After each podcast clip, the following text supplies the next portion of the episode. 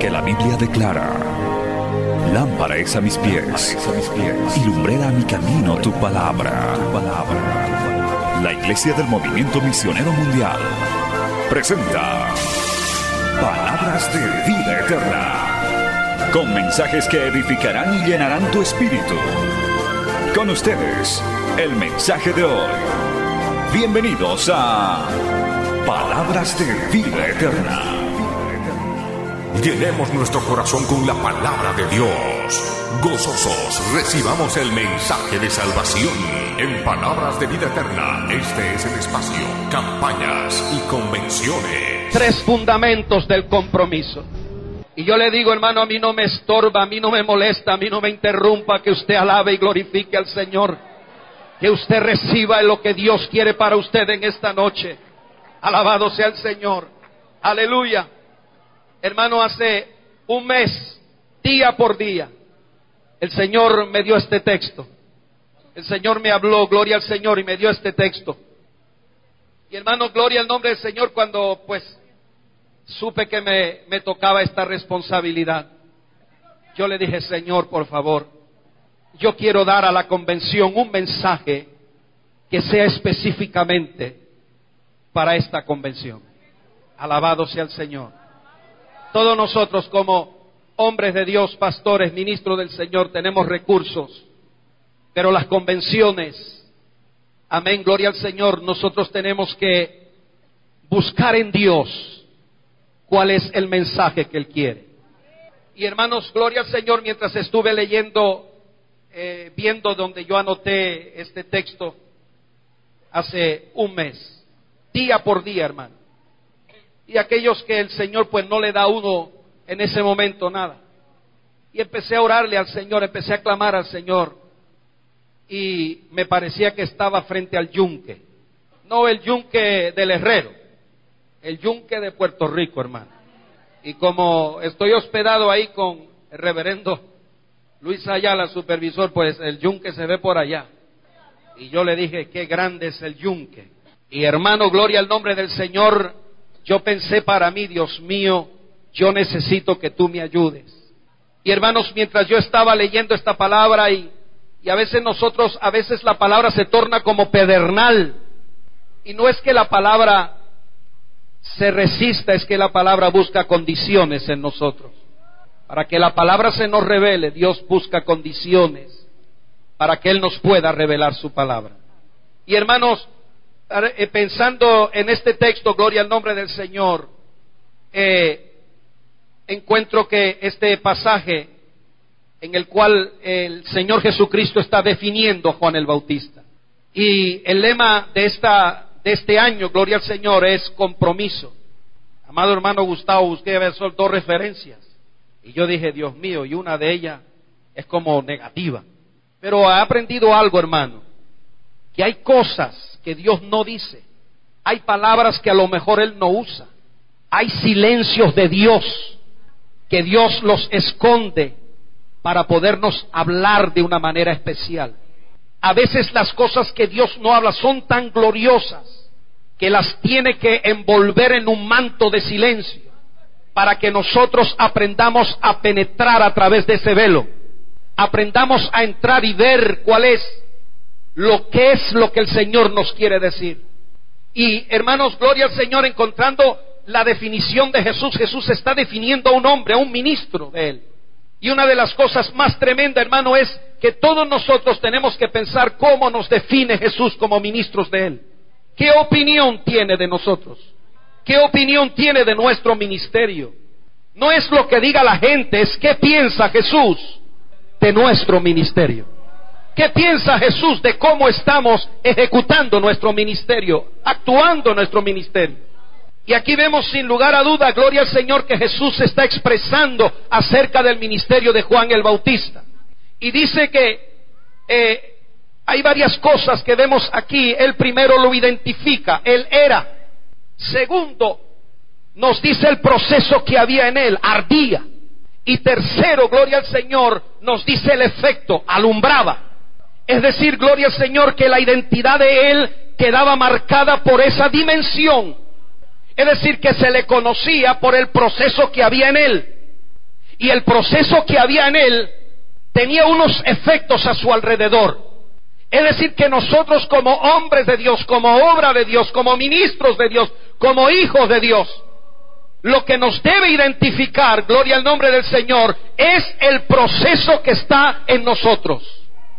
Un cristiano sin procesos internos no puede tener efectos. Un ministerio sin procesos internos no puede tener efectos.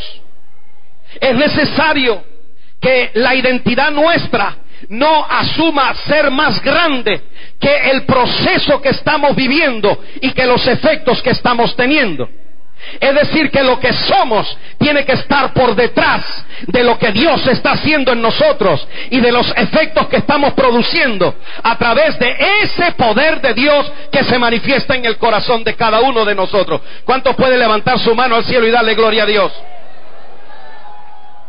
Es decir, que a veces hay ministerios, hermano, que la identidad de ellos es más grande que el efecto que producen. Alguien dijo, gloria al Señor, que hay ministerios de poder pero que no influencian a nadie. Hay ministerios que hacen temblar a los demás cuando se acercan a ellos, pero no infunden, no infunden, gloria al Señor, un ejemplo a seguir. Y hoy en día, gloria a Dios, eso usted lo ve reflejado en todo este montón de falsos apóstoles que hay en todos los lugares tienen un nombre grande, pero no tienen efectos reales. ¿Por qué? Porque les falta lo esencial, les falta el proceso de ignición, el proceso de fuego por dentro. Y cuando uno tiene el proceso de fuego por dentro, entonces uno puede tener efecto afuera. Alabanza al Cordero. Y entonces, amado, gloria al Señor, cuando uno va mirando eh, toda la descripción que hace el Señor Jesucristo de este hombre lo está definiendo, dice, Él era, y yo puedo creer de todo corazón que si Jesús me dice que tal persona era, yo puedo creer que Jesús está en lo cierto. Y hermanos, él está hablándonos de todas estas cosas y entonces el Señor me llevó a, buscar esos tres fundamentos esenciales del compromiso. Hermano, muchas veces cuando hay un lema, pues ya empezamos la primera noche, sé que esta mañana Dios también estuvo hablando de, de lo mismo y cuando uno entra a la tercera dice, Dios mío, vamos a dejar como el tema un poquito ya, que ya la gente mañana diga, mejor hablen de otra cosa. Pero yo creo que este lema que Dios nos ha dado es para que lo estemos aprofundizando de una manera especial. Y yo creo que cuando un lema tiene y aporta mensaje, gloria al Señor, es porque hay una necesidad urgente. Hay un proceso necesario y tenemos que entrar dentro de ese proceso. Ahora, lo primero que quiero decirle, gloria a Dios, que el evangelista que más trata de Juan el Bautista es Lucas. Lucas le dedica un capítulo entero. El capítulo número uno de Lucas empieza a hablarnos de Juan el Bautista. Todos los demás hablan de él así rapidito cuando llega al Jordán, cuando empieza su ministerio, pero Lucas se para un momento, el Espíritu Santo le dice, describe el ministerio de este hombre.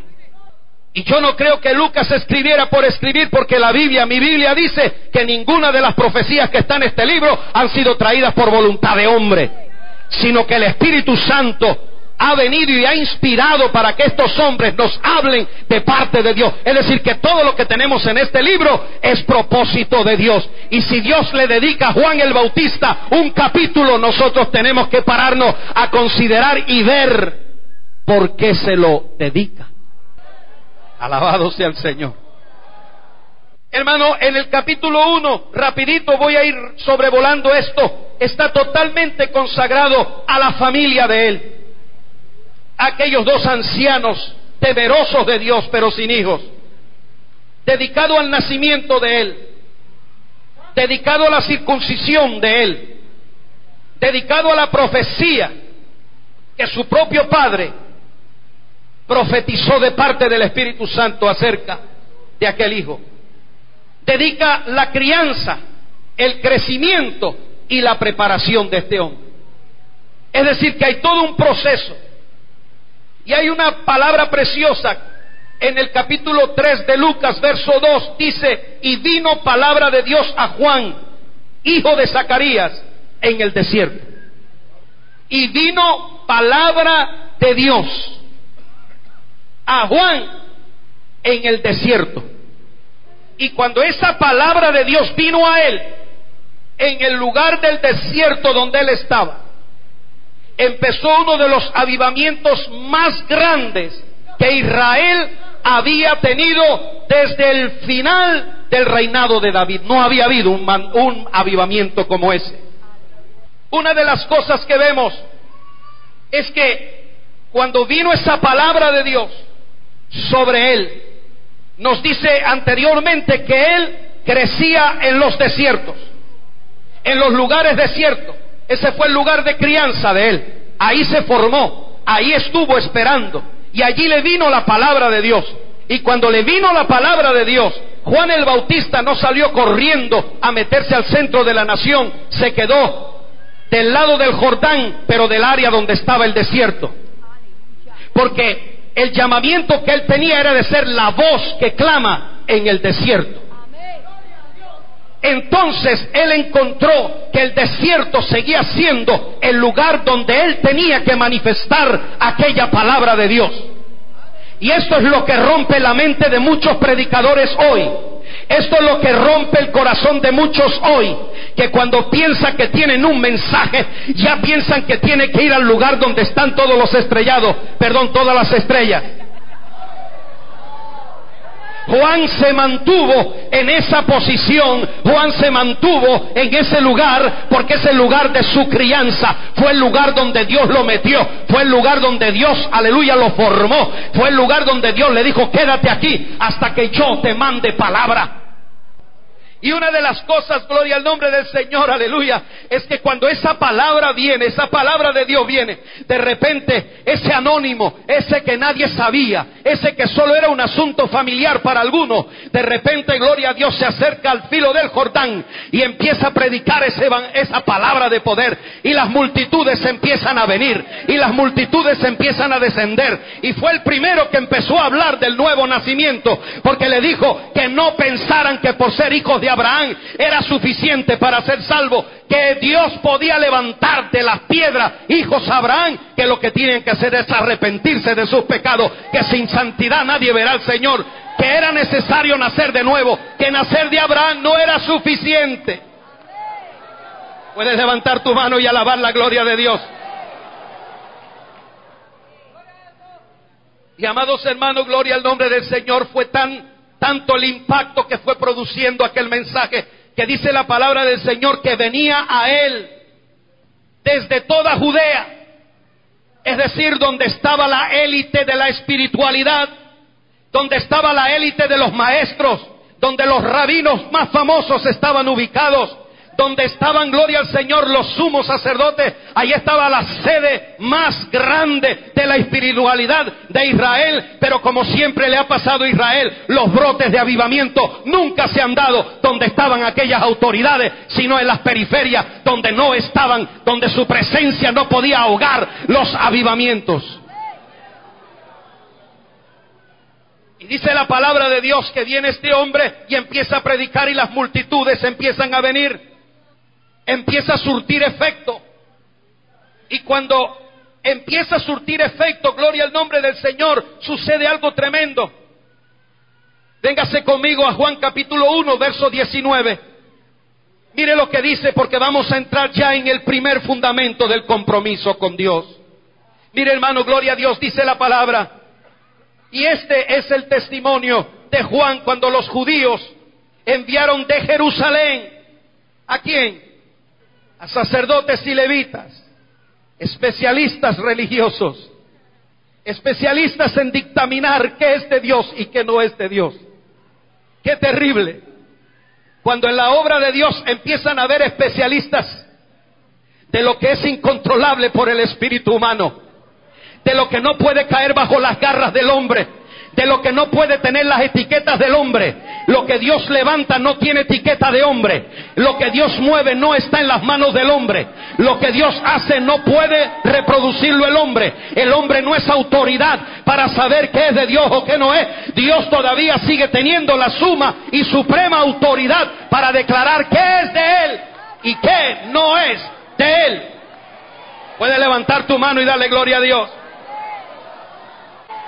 Pero aquí nosotros no podemos olvidar que sin santidad nadie verá al Señor. Aquí nosotros sabemos que sin santidad nadie puede ver al Señor. Le guste a quien le guste. Si no le gusta, búsquese algo que se le, que se le adapte. Pero aquí no hay compromiso con eso. Y hermano, gloria al nombre del Señor, aquel muchacho cambió el mensaje. Porque se quedaba sin el salario. Aquí no hay que vender el mensaje por ningún salario. Usted no es pastor de diezmos, usted es pastor de almas.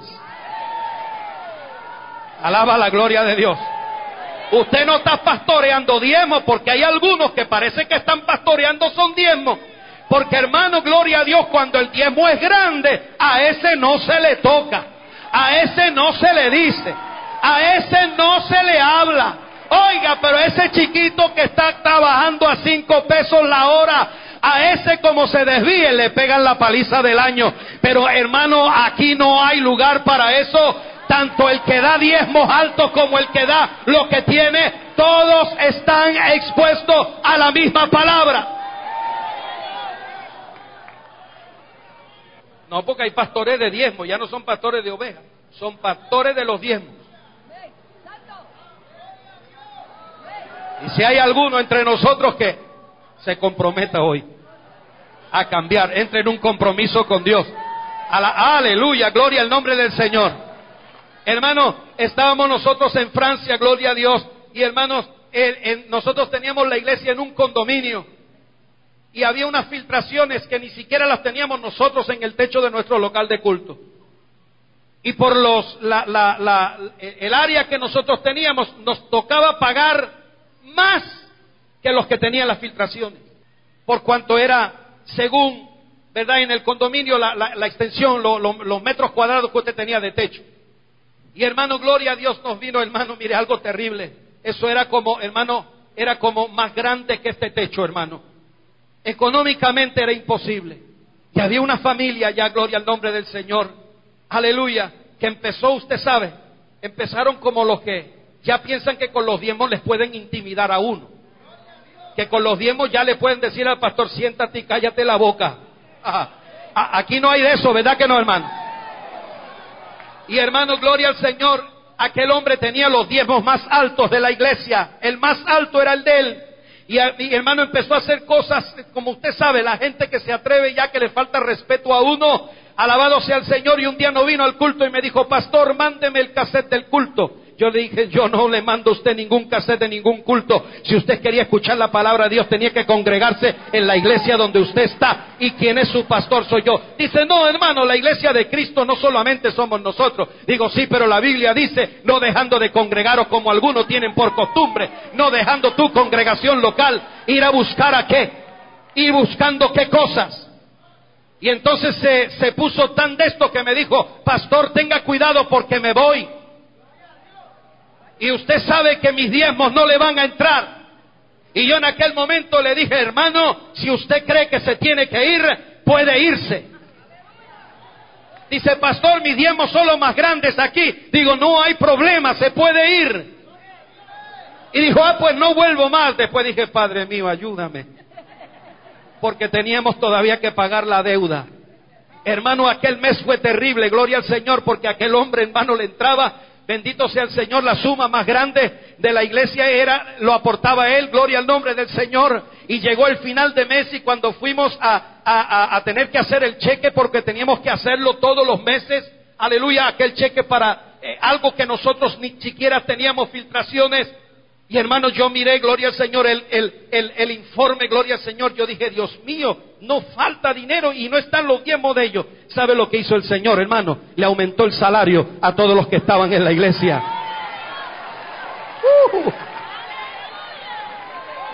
Alaba la gloria de Dios. Aquí en esta obra no pastoreamos diezmos, pastoreamos las ovejas de Dios, pastoreamos a los que aman la obra de Dios, pastoreamos a los que todavía tiemblan cuando la palabra de Dios.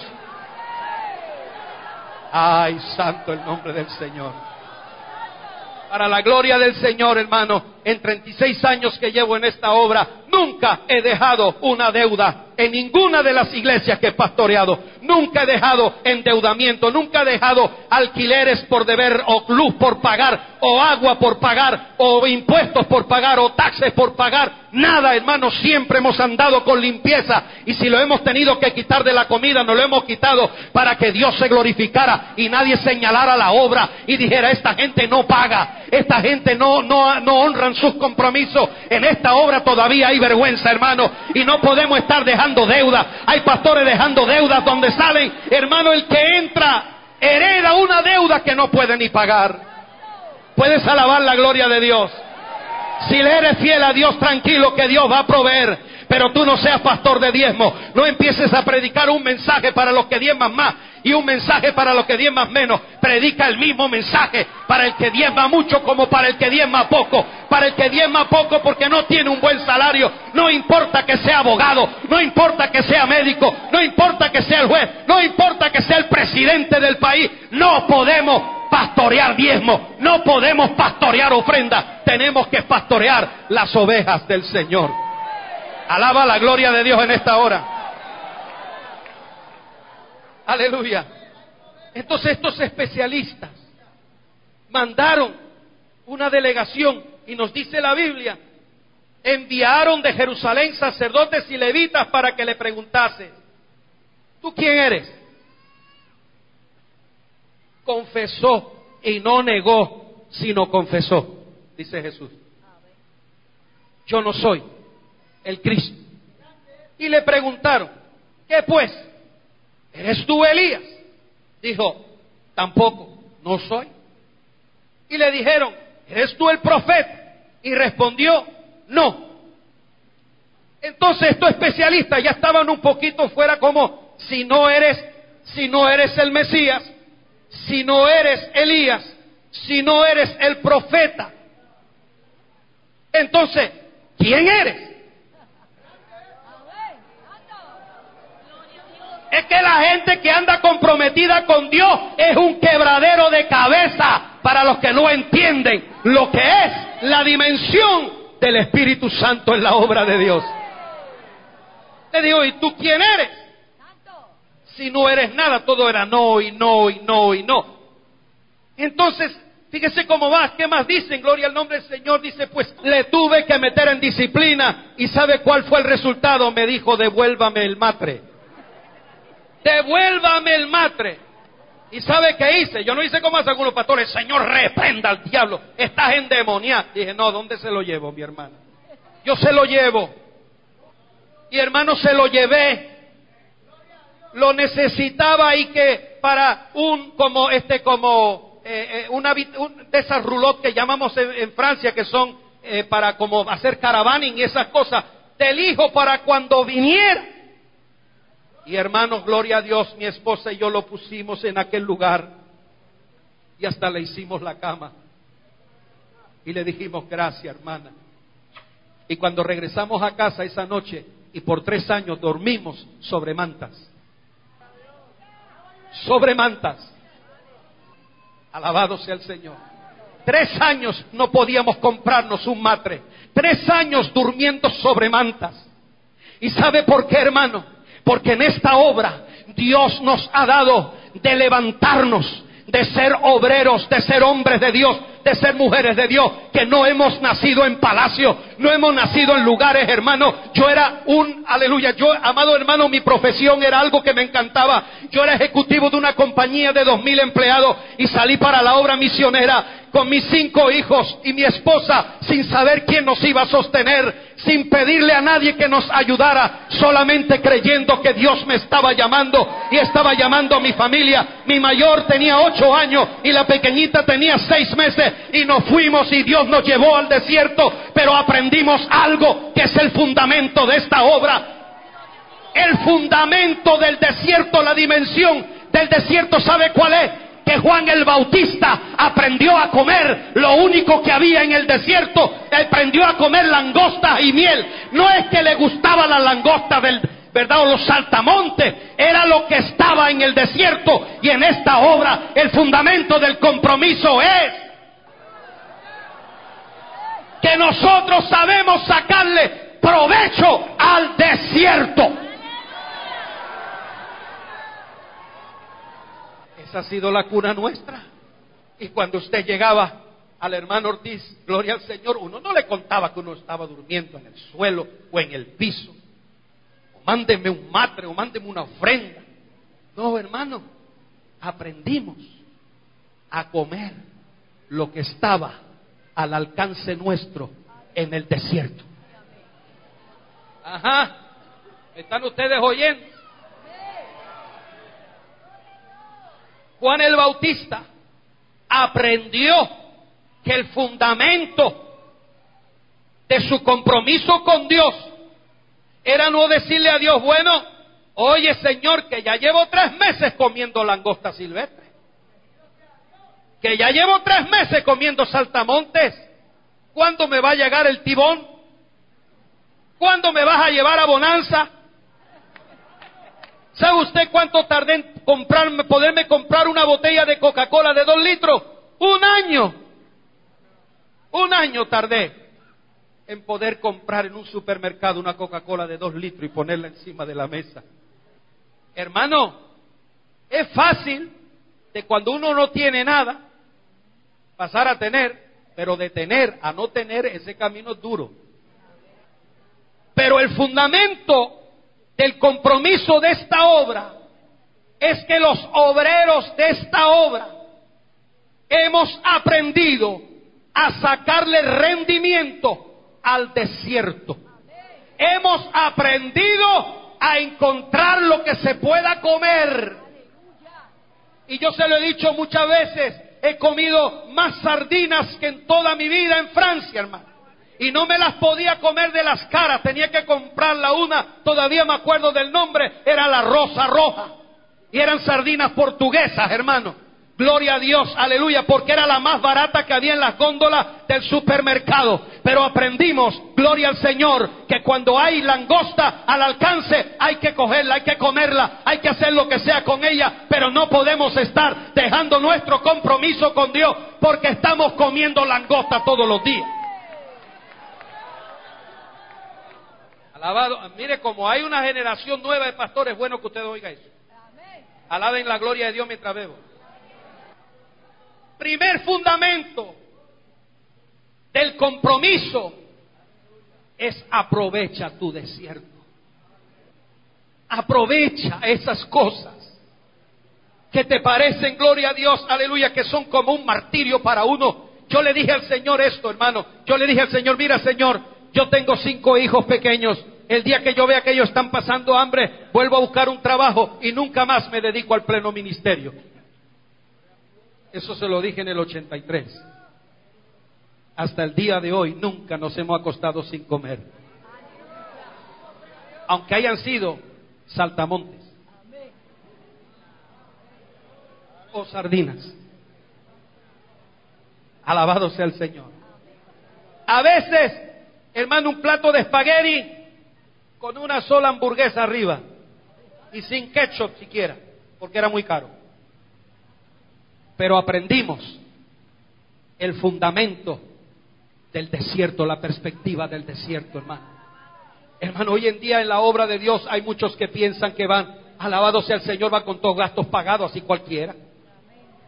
Todos gastos pagados, hermano, todo está bien, todo está fácil, gloria al nombre del Señor, pero ¿dónde está tu fe?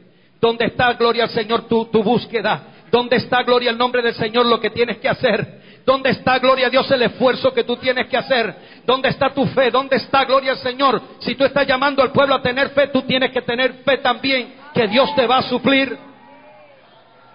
Alabanza al Cordero. Hermanos, yo recuerdo una ocasión que estábamos, nos teníamos que calentar, hermano. Gloria a Dios, pasamos de vivir en Barcelona, gloria al nombre del Señor, que nunca veíamos nieve, raro ver nieve en invierno, eso es una excepción. Hermano, estar rodeados de nieve a tener que cortar leña todos los días para calentarnos. Y teníamos un horno, gloria al Señor, que era de queroseno. Y entonces una mañana yo lo miré porque parecía, hermano, nosotros íbamos contando, iba a la gasolinera, llenaba un, un, recipiente justo para que me diera. Y ya habían pasado tres días y yo decía, no puede ser, se tiene que haber acabado. Y cuando miro por detrás toco aquel pequeño reloj y se pone en rojo que estaba vacío y se apaga la estufa. Y en ese momento dije, ay Dios mío, no tengo dinero para ir a buscar más queroseno. Y el Señor me dijo, abre tu boca y yo la llenaré. Y yo dije, queroseno. Ese es el fundamento del desierto.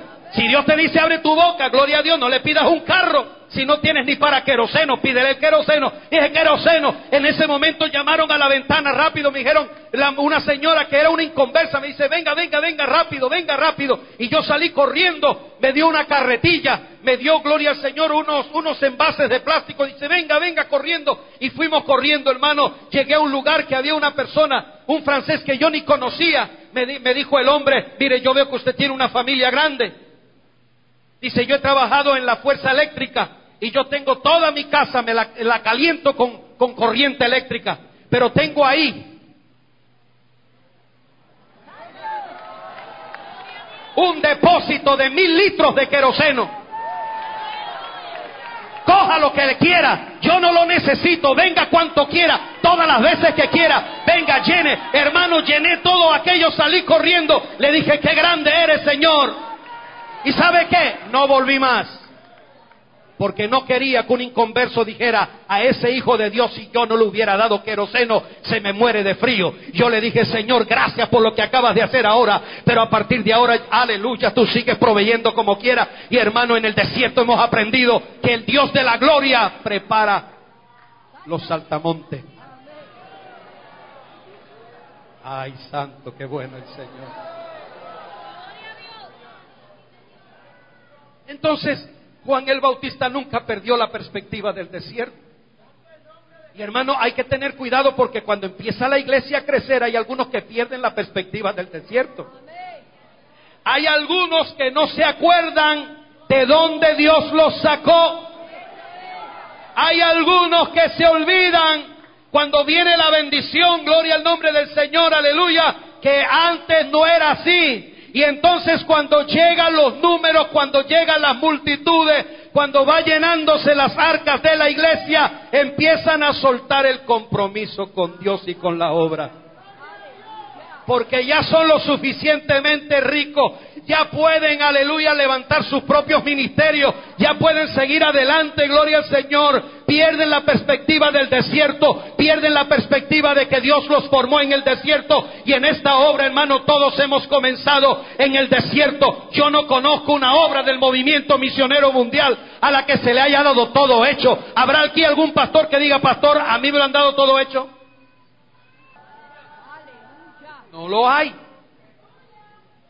Y lo digo para los que, los que están viniendo, que aprendan. Y hermano, esta obra que comenzó, aleluya, gloria a Dios, en el 1963 se registró oficialmente en este país. Vamos a los 47 años, dentro de un mes, ¿verdad que sí? De esta obra, 47 o 48, 48 años ya de esta obra, bendito sea el Señor, empezar. Y mire cuántas cosas Dios nos ha hecho. Hoy no estamos ya, gloria al Señor, allá en Santa Juanita con tres o cuatro personas. Hoy en día la obra se ha regado en el mundo entero. Estamos en más de 60 países. La gloria de Dios está moviéndose en, en los cinco continentes. Pero no tenemos que perder la perspectiva del fundamento de este compromiso. Y ese fundamento primero es el desierto. Si hay alguien aquí que tenemos que darle gloria a Dios de cómo está esta obra y lo que ha alcanzado, somos nosotros. Porque esto es algo extraordinario. El que no ve a Dios en esto es que está ciego. El que esta obra de lengua hispana se haya metido en los cinco continentes y haya hoy hermanos y hermanas que no hablen nuestro idioma que no nos entiendan ni nosotros a ellos tampoco. Esto es algo inusual, esto es algo extraordinario, porque esto se da en las misiones de lengua inglesa, donde hay muchos medios económicos, pero hermano, esta es la única obra de lengua hispana que está envolviendo al mundo bajo el poder de la palabra. ¿Sabe por qué? Porque hemos crecido en los desiertos. Alaba la gloria de Dios. Primer fundamento. Entonces, gloria al Señor, aleluya. Una de las cosas interesantes que Jerusalén, cuando estaba Juan el Bautista en el desierto, se interesó por él. Alguien dijo allá en Jerusalén, oiga, hay uno por allá que está en el desierto, vayan a ver qué le pasa. A ver si necesita una ofrendita que le ayudemos. Porque hemos oído que una profecía tremenda cuando vino al mundo. Tremenda profecía. Vamos a, vamos a buscarlo, vamos a verlo dónde está, vamos a ver si le echamos una mano, vamos a ayudarlo, gloria al Señor. No, no, no. Jerusalén no se interesa de los que están en el desierto. Jerusalén se empieza a interesar en usted. Cuando las multitudes van viniendo. Ahí sí que la gente empieza a interesarse por nosotros. Pero ¿se acuerda usted quién se interesaba de usted cuando usted estaba en el desierto? Sí. ¿Quiénes eran los que oraban por usted? ¿Quiénes eran los que le mandaban aquella ofrendita en aquella carta? ¿No era Jerusalén? Eran los que conocen que el fundamento de esta obra es el desierto. Aleluya. Gloria al nombre del Señor. Vamos a seguir, hermano, porque hay más. El segundo fundamento del compromiso, hermano, lo encontramos en la segunda parte. Usted sabe que nos dice la palabra, mire esto. Cuando los sacerdotes le preguntan, finalmente dice, ¿qué dices de ti mismo? Es decir, ¿qué nombre tú tienes? ¿Cómo tú te defines? Porque tú ya con estas multitudes tienes que tener nombre, tienes que hacer algo. Y hermano, en el verso 24 dice, y los que habían sido enviados eran de los fariseos, o sea que habían dos grupos. Habían los sacerdotes y levitas que venían de parte del sumo sacerdote, pero había unos fariseos que habían venido al Jordán a verlo. Y entonces se dieron cuenta que a todas las preguntas que le hacían a Juan, los especialistas, era no, no soy el Cristo, no soy Elías, no soy el profeta, no soy nada de eso. Y entonces, gloria al Señor, vieron que le hicieron la última pregunta, pero ¿y tú qué dices de ti mismo? Y le dijo, pues que yo no soy. Y entonces los fariseos dijeron, bueno, este hombre dice que no es, pero se les ocurrió decirle esto, miren lo que dice, y le preguntaron, los fariseos le dijeron, ¿por qué pues bautizas si tú no eres el Cristo, ni Elías, ni el profeta? O sea, los primeros estaban diciendo, ¿quién eres? Pero al ser todo negativo se regresaron para atrás, pues ni es el profeta, ni es Elías, ni es el Mesías. Y entonces, ¿qué dice que es? No, que él no es nada de eso.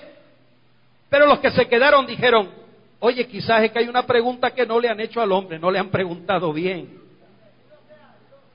Le dijeron, ok, tú has dicho que tú no eres esto ni lo otro, entonces, ¿por qué? Tú bautizas? ¿Por qué tú haces esto? Óigame, ¿se da usted cuenta que ahí cuando llega esa pregunta parece que Juan el Bautista empieza a dar explicación? ¿Se da usted cuenta como ahí ya el hombre empieza a hablar? Porque hermanos, si te hacen la pregunta que no es, pues nada vas a decir. Pero cuando ya te empiezan a preguntar sobre por qué haces, entonces ahí la diferencia es grande. Porque de repente vemos a ese Juan que dice no y no y no y no. Ahora empieza a dar lujo de detalle. Es que no le pusieron la pregunta correcta desde el principio. Porque ellos pensaban, si tú haces esto es porque tienes que ser alguien. Pero como él decía que no era nada de lo que ellos pensaban, entonces se fueron y dijeron, no es nada, porque hay gente que solo que busca es el nombre. Hay gente que lo único que está buscando es tener un nombre. Es que alguien lo nombre. Es que alguien diga a esta persona. Pero hermano, el fundamento del compromiso no está en la grandeza del nombre, está, gloria al Señor, en lo que estamos haciendo. Nosotros no estamos interesados en que nos conozcan por el nombre, ni por la grandeza del nombre, sino que nos conozcan por lo que estamos haciendo. Entonces ahí Juan como que se le alumbran los ojos y ven a este hombre dice, oye, cambió totalmente. Antes todo era no y no soy y no soy y no soy. Ahora de repente Juan cuando le hacen la pregunta, ¿y por qué pues bautizas si tú no eres el Cristo, ni Elías, ni el profeta? Entonces Juan nos va a revelar ahora el segundo fundamento del compromiso. ¿Por qué hacemos lo que estamos haciendo? Clemente, ¿por qué has hecho lo que has hecho en las Antillas? ¿Por qué? ¿Por qué hemos hecho lo que hemos hecho? Ese es el punto. Eso, es lo que nos, nos tiene que definir a nosotros. Aquí no hay lugar para los que quieren nombre. Aquí no hay lugar para los que buscan renombre. Eh, eh, este, este no es lugar para eso. Hay algunos que creían que ya tenían un nombre tan grande, hermano, que podían hacer lo que les viniera en gana. Aquí el asunto es, ¿qué estamos haciendo? Y una de las cosas que aparece aquí es que él empieza a hablar gloria al nombre del Señor cuando le dicen, pues, porque tú bautizas. Entonces, mire lo que dice el 26. Dice, yo bautizo con agua. Yo bautizo con agua. Mas hay uno en medio de vosotros está uno que vosotros no conocéis. ¿Por qué haces esto? Porque hay uno que está entre vosotros y vosotros no conocéis. Y dice, gloria al nombre del Señor, este es el que viene después de mí. Cuando empezó a hablar de aquel que venía detrás de él, se le iluminó el corazón se le iluminó la mente, empezó a decir, quiere que le diga por qué hago lo que estoy haciendo, quiere que le diga por qué soporto el desierto, quiere que le diga por qué no ando llorando sobre mi condición, es que detrás de mí viene uno. Es que detrás de mí viene aquel es que detrás de mí viene uno que nació tres meses después que yo, pero que es antes que yo. Hay uno que es, aleluya, te viene detrás de mí, del cual yo no soy digno de desatar el calzado. Hay uno que viene detrás de mí. Y cuando empezó a hablar de ese que viene detrás de él,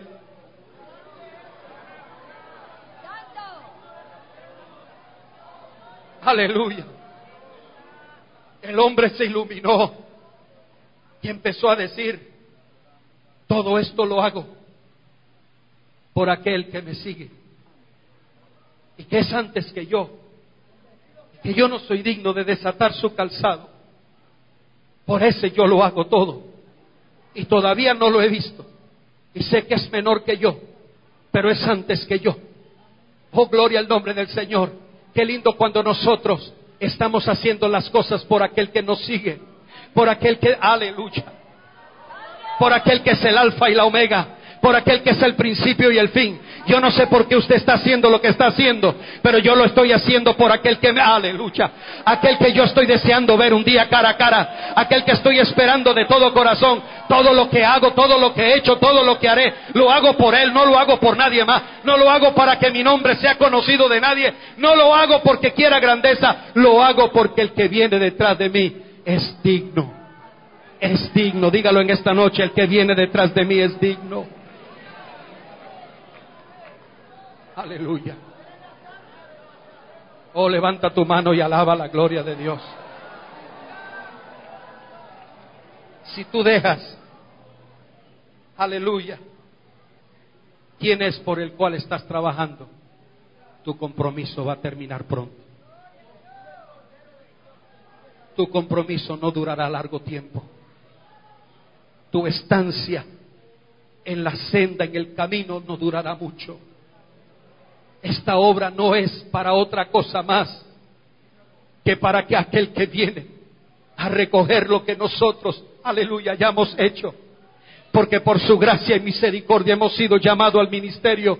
Esta obra no tiene sentido si nosotros no tenemos en cuenta que toda la gloria la merece el que viene a buscar el fruto, que toda la gloria se la merece el alfa y la omega, el principio y el fin el que es, el que era, el que ha de venir. Yo no tengo otra recompensa, yo no tengo otro pensamiento, yo no tengo otro deseo, yo no tengo otra visión. Yo quiero que Él sea glorificado. Yo lo hago todo por amor a Él. Yo le he dicho al Señor muchas veces, Señor, esto yo no lo haría por nada del mundo, pero por cuanto tú me lo pides, yo lo voy a hacer, porque tú mereces gloria, porque tú eres bueno, porque tú eres poderoso, porque tú me has tenido por digno de ponerme en el ministerio. Yo todo lo hago por Él, hermano. ¿Cuántos en esta noche pueden decir, pastor, yo quiero hacerlo todo por Él? No veo muchas manos levantarse. La continuación de este mensaje en nuestro próximo programa. A través de Betel Satelital hemos presentado el espacio Campañas y Convenciones. Gracias por su atención. Que Dios le bendiga. Porque la Biblia declara. Lámpara es a mis pies, a mis pies, y lumbrera a mi camino tu palabra. tu palabra. La Iglesia del Movimiento Misionero Mundial tuvo el grato placer de presentar Palabras de Vida Eterna. Si el mensaje de hoy ha edificado tu vida y llenado tu ser, comunícate con los teléfonos de esta emisora. También para pedir una copia del mismo y compartir con otros. Esta fue una producción de la Iglesia del Movimiento Misionero Mundial. Gracias por tu atención. Hasta la próxima. Hasta la próxima. Hasta la próxima. Hasta la próxima.